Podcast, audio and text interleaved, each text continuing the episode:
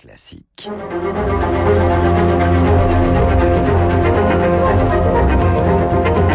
Esprit libre avec Guillaume Durand sur Radio Classique. Surtout avec Luc Ferry, mon cher Luc, bonjour. Est-ce que vous considérez que ce plan était une nécessité économique et dans son détail Est-ce que vous êtes, comment dirais-je, aussi critique que l'était tout à l'heure Hervé Morin?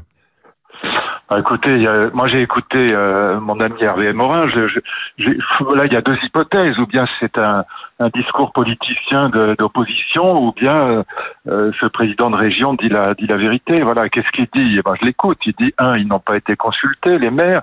Il dit, deux, on n'est pas prêt pour la rentrée, on n'a pas suffisamment de masques. Il dit, trois, on est incapable d'assurer la distanciation dans les transports. Il dit, quatre, le système de demi-journée est pas, est pas tenable. Et il dit, cinq, euh, si on va sur la base du volontariat, euh, c'est inégalitaire et l'idée que c'est pour rattraper les, les mômes des banlieues, c'est un, c'est une blague. Ça, ça ne marchera pas. C'est pas eux qui viendront en premier. Mhm. Donc euh, voilà. Ou bien cet homme euh, euh, nous raconte des pipeaux, ou bien il parle en. Mais, mais votre sentiment à vous ben moi j'écoute les autres. Une fois que la décision est prise par le, le grand chef, euh, tout, tout, le monde est obligé de s'y ranger. Hein. Bon, c'est le système euh, monarchique français. Bon, mais, donc euh, on n'a plus qu'à espérer que ça se passe bien. Bon, soyons sérieux. Mhm. Une fois que la décision est prise, personne ne peut être de mauvaise volonté. Il s'agit de la, la, vie de nos enfants, de la, vie, la vie de nos concitoyens. Donc c'est quand même un sujet plus que sérieux. Donc on peut pas traîner les pieds ni faire de la politique politicienne ni être de mauvaise volonté. En même temps, on ne peut pas euh, ne pas écouter euh, le maire de Montpellier ou le président de la région euh, Normandie. Donc voilà. Mhm. Qu'est-ce que vous voulez que je vous dise? J'entends, voilà, j'entends. Moi, vous le savez, je vous avais dit, je trouvais que c'était trop tôt. Bon, maintenant, c'est décidé, c'est décidé. Essayons de faire en sorte qu'il y ait le moins de casse possible. Alors justement, Luc, il y a une chose qui nous ramène au tréfonds de ce qu'est l'âme politique française ou nos comportements c'est, euh, puisqu'on a beaucoup parlé, euh, notamment avec Emmanuel Faux tout à l'heure de la Scandinavie, c'est notre rapport au civisme, parce que finalement, les risques, ils sont pondérés par les comportements individuels et collectifs. Euh, Est-ce que nous, les Français, nous faisons partie de ces latins qui sont absolument incapables de s'en tenir compte, de tenir compte des règles qui leur sont proposées, ou est-ce que nous avons une capacité de résilience qui a quand même été assez prouvée pendant la période, en tout cas la première, du déconfinement? Non, c'est la deuxième hypothèse. Vous avez tout à fait raison. Les, les chiffres de contravention, d'ailleurs, euh, de la police le montrent. Quand on les regarde de près, euh, ils signifient, euh, pour aller à l'essentiel, que 95% des Français ont respecté très très correctement le confinement. Donc euh, euh voilà, et, contrairement à ce qu'on dit, euh, tout aussi bien que les Allemands, et même plutôt mieux que les Allemands, comme on comme on le voit. Euh, mon camarade Danny Cohn-Bendit m'a envoyé hier des, des vidéos de, de, des parcs de Francfort où on voit les, les gens dans la rue qui ne respectent absolument rien, aucune espèce de confinement. C'est c'est pas le cas en France, sauf de manière en effet marginale. Et donc non non, les Français se sont conduits tout à fait correctement à 95% des cas. Donc euh, aujourd'hui c'est moins vrai, mais parce qu'on annonce le déconfinement, donc euh, les gens pensent que euh, mm. c'est terminé. Voilà. Bon, mais, mais, mais, globalement pendant toute la période dure de confinement, les Français sont conduits plutôt très convenablement. Alors je vous pose une question, mon, mon cher Luc. On a on a refusé l'aide de Google et de Facebook sur l'histoire justement du tracing, du tracing, je sais pas exactement du tracking. Ouais, c'est pas quelle expression qu'il faut retenir. Euh, Cédrico s'en occupe euh, au gouvernement. On va trouver une application gouvernementale.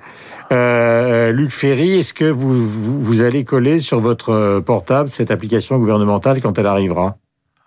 Écoutez, j'en suis pas certain. Voilà, je, je, je, vais regarder la chose de plus près parce que je voudrais savoir exactement comment ça fonctionne avant de avant de regarder ça. Voilà, donc euh, le sentiment que j'ai, mais peut-être que je me trompe, encore une fois, il faut regarder de près parce que ces histoires sont quand même extrêmement compliquées. Il faut savoir vraiment comment ça fonctionne concrètement. Mais j'ai l'impression que si c'est pas obligatoire et systématique, c'est euh, c'est pas très pas très utile, mais que si c'est obligatoire et systématique, ça risque d'être quand même liberticide. Voilà, ça c'est mon analyse de départ. Maintenant, je voudrais regarder de près parce que peut-être que je dis là une bêtise et que et que c'est un bon système. Ben, voilà. Maintenant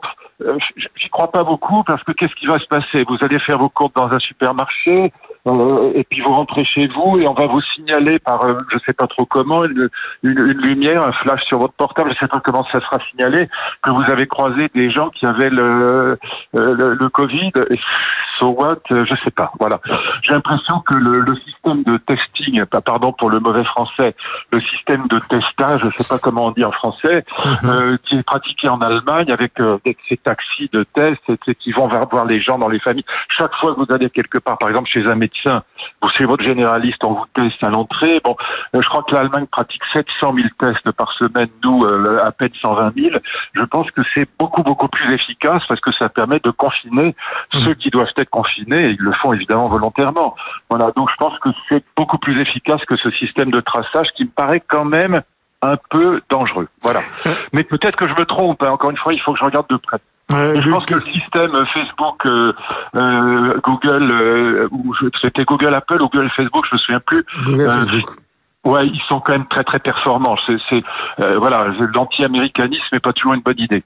Euh, question qui concerne évidemment le philosophe que vous êtes. Cette affaire est en train de renverser un certain nombre de bases de notre civilisation. Euh, ce n'est pas une affirmation de ma part, c'est une question. non, je crois pas du tout. J'ai pas, pas changé d'avis. Non, je pense que ça ne, ça ne transforme en rien les bases de notre civilisation. Je pense que ce qui se passe en Allemagne est extraordinairement intéressant.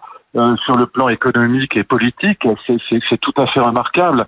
Euh, Madame Merkel est à 80-90% d'opinion favorable parce qu'elle a géré cette crise sanitaire de manière géniale et quand même très humiliante pour la France. Il faut bien le dire, la comparaison n'est pas à notre avantage.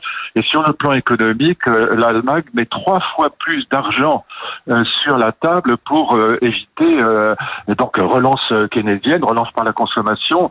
En tout cas, c'est ce que j'ai lu dans un article de l'Express qui était très documenté cette semaine. Vous pouvez le retrouver facilement et qui donne les chiffres. Il y en a ce matin, Nicolas Bavrez, un peu sur le même thème dans le Figaro. Oui, voilà. Et donc, euh, je pense que euh, voilà, c'est le type même de, de, de, politique intelligente qui montre que les démocraties euh, sont capables de réagir quand elles sont conduites par des gens intelligents. Donc, en Allemagne, donc ça remet pas en cause ni le système démocratique ni le système libéral.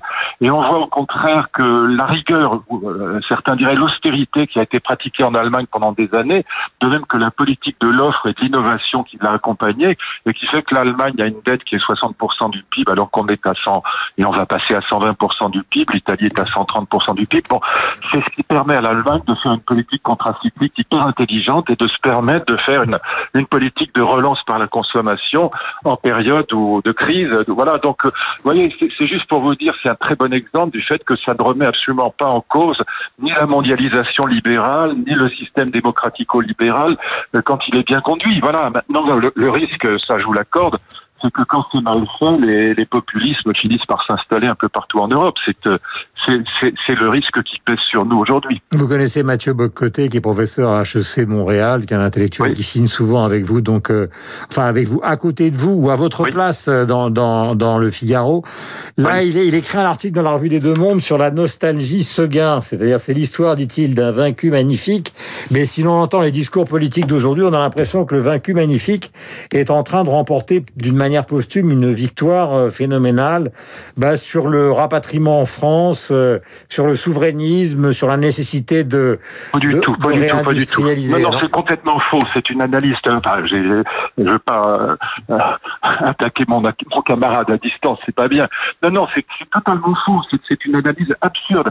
La, la vérité, c'est que le, le fait qu'on soit en période de crise, obligé d'être keynésien, n'est pas du tout un hommage rendu à Keynes. C'est aux politiques de relance par la consommation.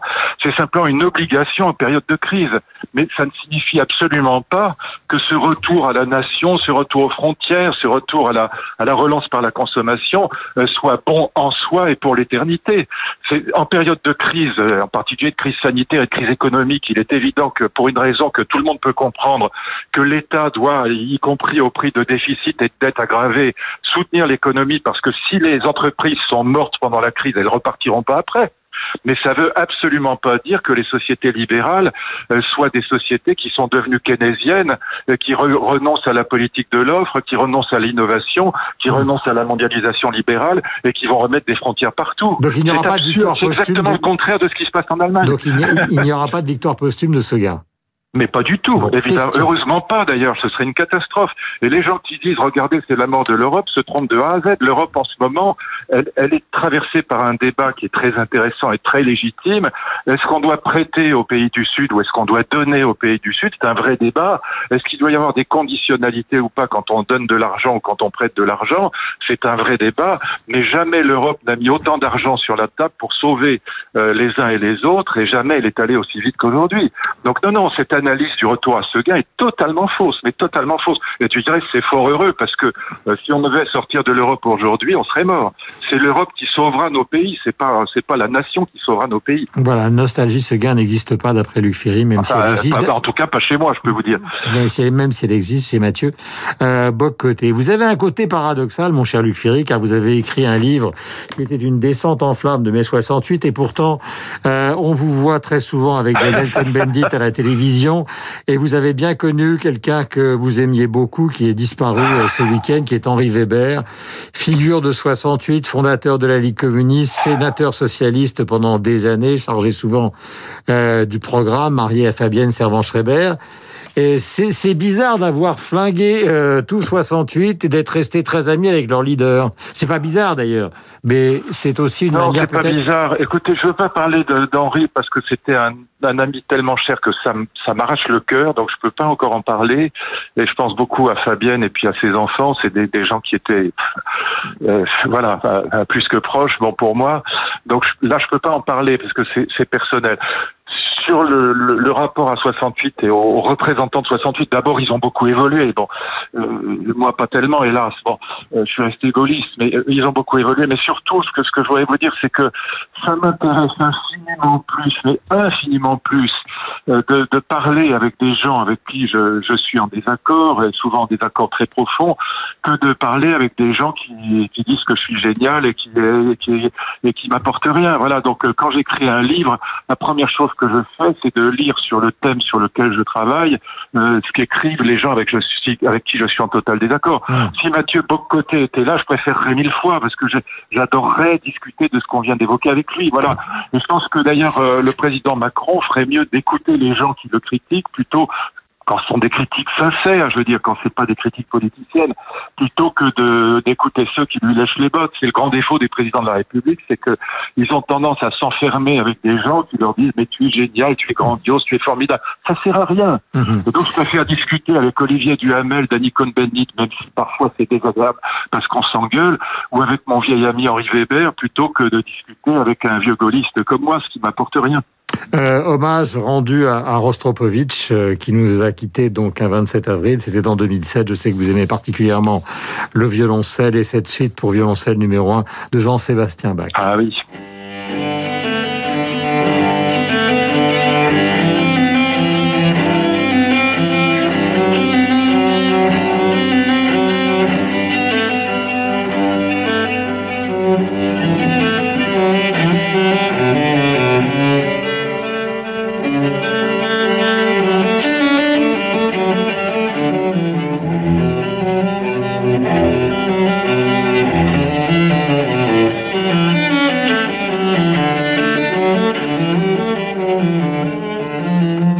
Célèbre euh, suite, évidemment, ah, qui, a été qui, a été jouée euh, devant le mur de Berlin tombant. Et puis c'est toute une génération, Luc euh, Oistrakh, le violoniste, Léonide Kogan, violoniste, Karajan, chef d'orchestre, le pianiste Richter, Arthur Rubinstein, etc. Une génération de, de musiciens, génération disparue, probablement pratiquement tous originaires des pays dits de l'Est, notamment évidemment de Russie, avec un lyrisme considérable, une certaine forme de folie aussi, et une célébrité mondiale dans le cas de. Oui, moi j'ai eu l'occasion de le rencontrer, j'avais dîné avec lui. Bon, moi je suis un violoncelliste amateur, donc vous pouvez imaginer, j'étais plus qu'impressionné. Bon, c'était un homme absolument charmant, euh, sympathique au possible et, et adorable. Et puis c'était vraiment, à mon avis, avec Maurice Gendron, le plus grand violoniste de son époque. Il y a aussi une, une interprétation, si on peut comme ça donner un petit conseil, qui est absolument géniale de la de l'arpeggione de Schubert. Donc euh, vraiment, elle, elle est euh, elle est incroyablement parfaite. Le phrasé est absolument sublime, avec évidemment Rostropovich. Voilà. Donc c'est oui, c'était il a un grain dans le dans, dans, dans, dans, une sonorité absolument extraordinaire. Il y a, il y a un, un, disque magnifique de ses en hommage à ses 80 ans qui est absolument superbe. Merci Voilà, Luc. bon. Merci, d'avoir été. surtout, euh, Guillaume. Merci d'avoir été sur l'antenne de Radio Classique ce matin. Il est 8h56. Nous avons rendez-vous avec le journal de 9h. Le journal de 9h, donc ce sera avec Renaud Blanc dans un instant, avec évidemment la bourse. Et nous retrouvons Franck Ferrand en direct.